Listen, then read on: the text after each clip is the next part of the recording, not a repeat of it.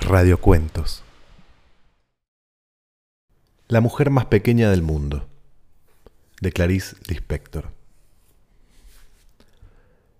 En las profundidades del África ecuatorial, el explorador francés Marcel Petre, cazador y hombre de mundo, se encontró con una tribu de pigmeos de una pequeñez sorprendente.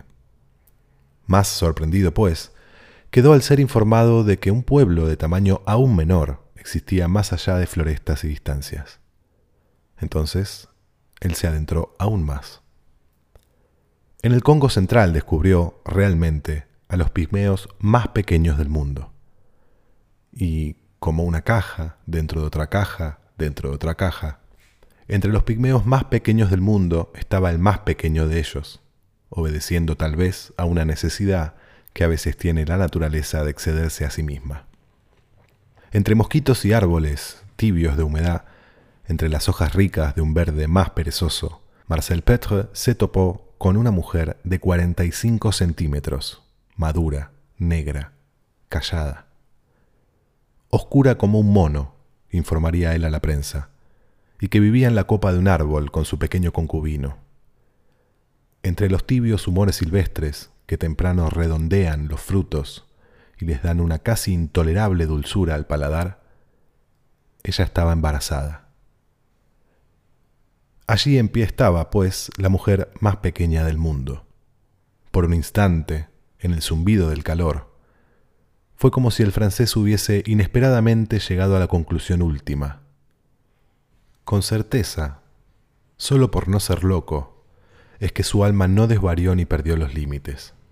Sintiendo la necesidad inmediata de orden y de dar nombre a lo que existe, la apellidó Pequeña Flor. Y para conseguir clasificarla entre las realidades reconocibles pasó enseguida a recoger datos relacionados con ella. Su raza está poco a poco siendo exterminada.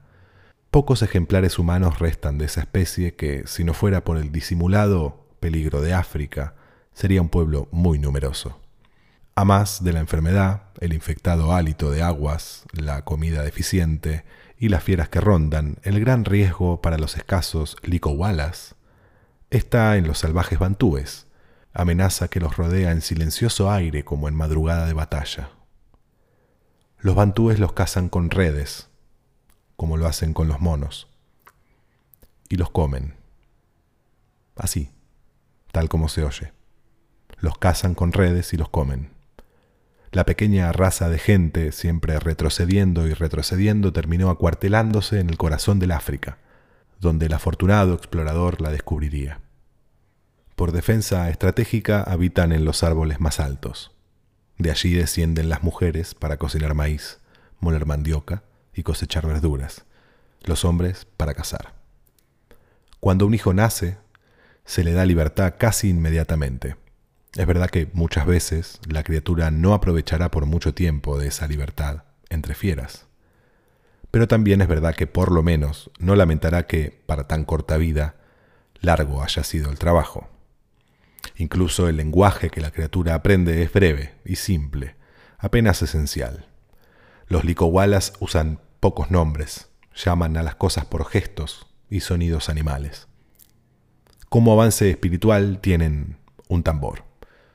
Mientras bailan al son del tambor, mantienen una pequeña hacha de guardia contra los bantúes, que aparecerán no se sabe de dónde. Fue así pues que el explorador descubrió toda en pie y a sus pies la cosa humana más pequeña que existe. Su corazón latió, porque esmeralda ninguna es tan rara. Ni las enseñanzas de los sabios de la India son tan raras, ni el hombre más rico del mundo puso ya sus ojos sobre tan extraña gracia. Allí estaba una mujer que la golosina del más fino sueño jamás pudiera imaginar. Fue entonces que el explorador, tímidamente y con una delicadeza de sentimientos de la que su esposa jamás lo juzgaría capaz, dijo, Tú eres pequeña flor. En ese instante pequeña flor se rascó donde una persona no se rasca. El explorador como si estuviese recibiendo el más alto premio de castidad al que un hombre, siempre tan idealista, osara aspirar, tan vívido, desvió los ojos. La fotografía de Pequeña Flor fue publicada en el suplemento a colores de los diarios del domingo, donde cupo en tamaño natural.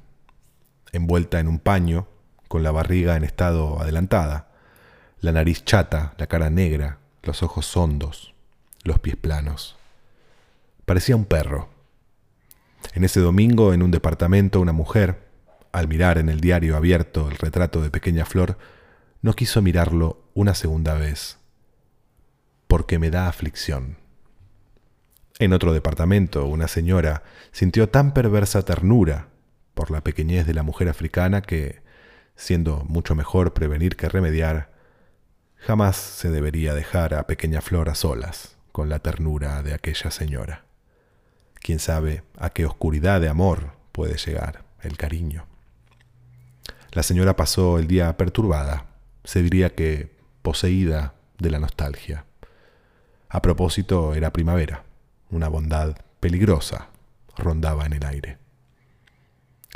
En otra casa, una niña de cinco años, viendo el retrato y escuchando los comentarios, quedó espantada. En aquella casa de adultos, esa niña había sido hasta ahora el más pequeño de los seres humanos. Y si eso era fuente de las mejores caricias, era también fuente de este primer miedo al amor tirano. La existencia de Pequeña Flor llevó a la niña a sentir con una vaguedad que sólo años y años después, por motivos bien distintos, habría de concretarse en pensamiento, en una primera sabiduría que la desgracia no tiene límites. En otra casa, en la consagración de la primavera, una joven novia tuvo un éxtasis de piedad. Mamá, mira el retrato de ella, pobrecita. Mira cómo ella es tristecita. Pero, dijo la madre dura, derrotada y orgullosa. Pero es tristeza de bicho, no es tristeza humana. Oh, mamá, dijo la joven desanimada. En otra casa, un niño muy despierto tuvo una idea inteligente. Mamá, ¿y si yo colocara a esa mujercita africana en la cama de Pablito, mientras él está durmiendo? Cuando despierte, qué susto, ¿eh? Qué griterío viéndola sentada en su cama y nosotros entonces podríamos jugar tanto con ella, haríamos de ella nuestro juguete. ¿Sí?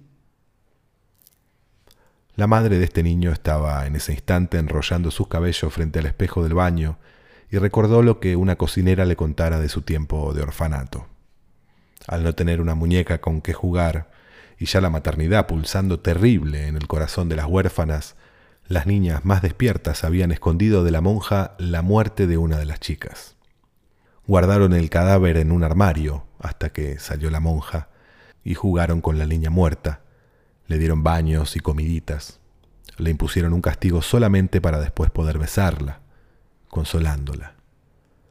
De eso se acordó la madre en el baño y dejó caer las manos, llenas de horquillas. Y consideró la cruel necesidad de amar.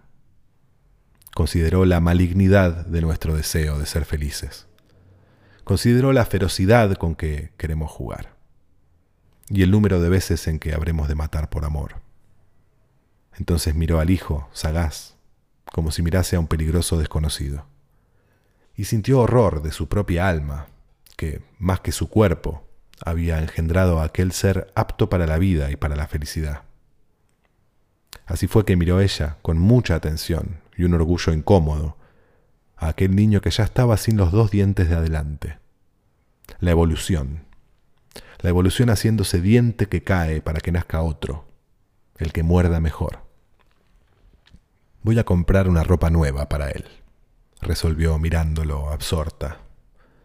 Obstinadamente adornaba al hijo desdentado con ropas finas, obstinadamente lo quería bien limpio, como si la limpieza diera énfasis a una superficialidad tranquilizadora obstinadamente perfeccionando el lado cortés de la belleza, obstinadamente apartándose y apartándolo de algo que debía ser oscuro como un mono. Entonces, mirando al espejo del baño, la madre sonrió, intencionadamente, fina y pulida, colocando entre aquel su rostro de líneas abstractas y la cruda cara de pequeña flor, la distancia insuperable de milenios Pero con años de práctica sabía que este sería un domingo en el que tendría que disfrazar de sí misma la ansiedad, el sueño y los milenios perdidos. En otra casa, junto a una pared, se dieron al trabajo alborotado de calcular con cinta métrica los 45 centímetros de pequeña flor. Y fue allí mismo donde, deleitados, se espantaron. Ella era aún más pequeña de lo que el más agudo en imaginación la inventaría. En el corazón de cada uno de los miembros de la familia nació nostálgico el deseo de tener para sí aquella cosa menuda e indomable, aquella cosa salvada de ser comida, aquella fuente permanente de caridad. El alma ávida de la familia quería consagrarse. Y entonces, ¿quién ya no deseó poseer un ser humano solo para sí? Lo que es verdad, no siempre sería cómodo. Hay horas en que no se quiere tener sentimientos.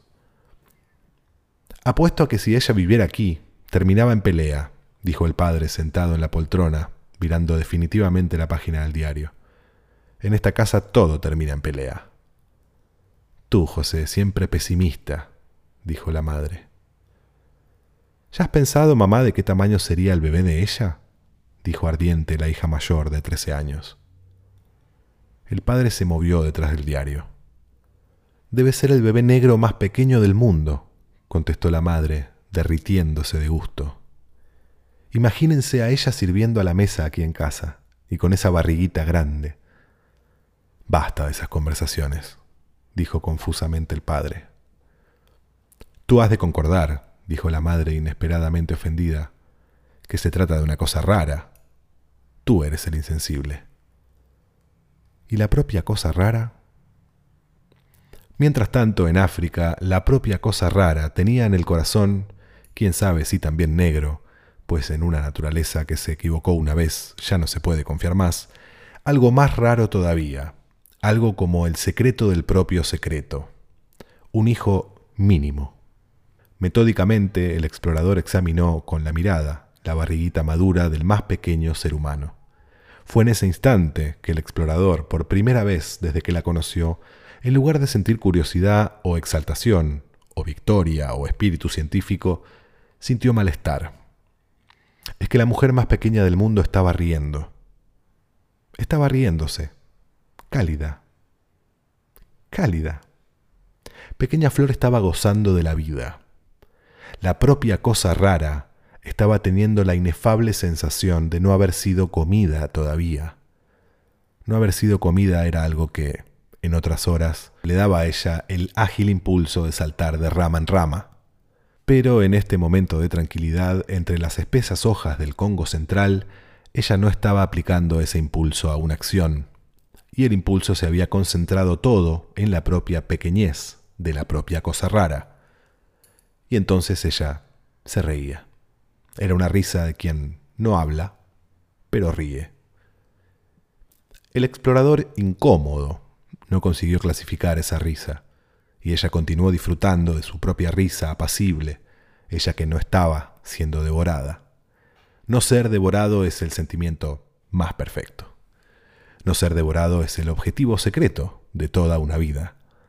En tanto ella no estaba siendo comida, su risa bestial era tan delicada como es delicada la alegría. El explorador estaba perturbado. En segundo lugar, si la propia cosa rara estaba riendo, era porque dentro de su pequeñez una gran oscuridad se había puesto en movimiento. Es que la propia cosa rara sentía el pecho tibio de aquello que se puede llamar amor. Ella amaba a aquel explorador amarillo. Si supiera hablar y le dijese que lo amaba, él se inflaría de vanidad, vanidad que disminuiría cuando ella añadiera que también amaba mucho el anillo del explorador y que amaba mucho la bota del explorador.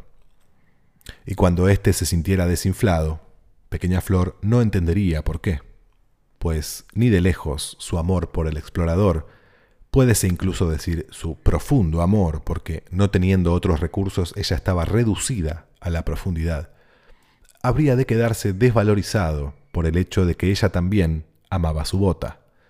Hay un viejo equívoco sobre la palabra amor, y si muchos ojos nacen de ese equívoco, muchos otros perdieron la única posibilidad de nacer solamente por causa de una susceptibilidad que exige que sea de mí, de mí que el otro guste. Pero en la humedad de la floresta no existen esos refinamientos crueles y amor es no ser comido. Amor es hallar bonita una bota. Amor es gustar del color raro de un hombre que no es negro. Amor es reír del amor. A un anillo que brilla. Pequeña flor guiñaba sus ojos de amor y rió. Cálida, pequeña, grávida, cálida.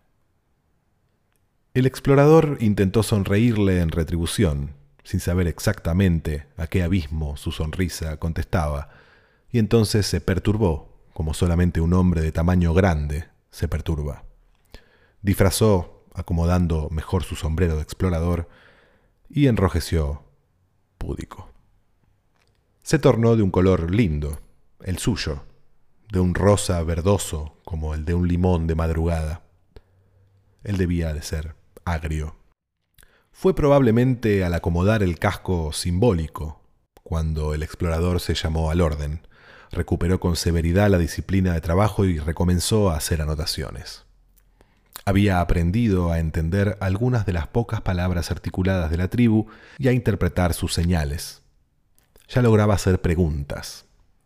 Pequeña Flor le respondió que sí, que era muy bueno tener un árbol para vivir, suyo, suyo mismo, pues, y eso ella no lo dijo, pero sus ojos se tornaron tan oscuros que ellos lo dijeron, es bueno poseer. Es bueno poseer. Es bueno poseer. El explorador pestañó varias veces. Marcel Petre tuvo varios momentos difíciles consigo mismo, pero al menos pudo ocuparse de tomar notas. Quien no tomó notas tuvo que arreglarse como pudo. Pues mire, declaró de repente una vieja, cerrando con decisión el diario, yo solo le digo una cosa. Dios sabe lo que hace.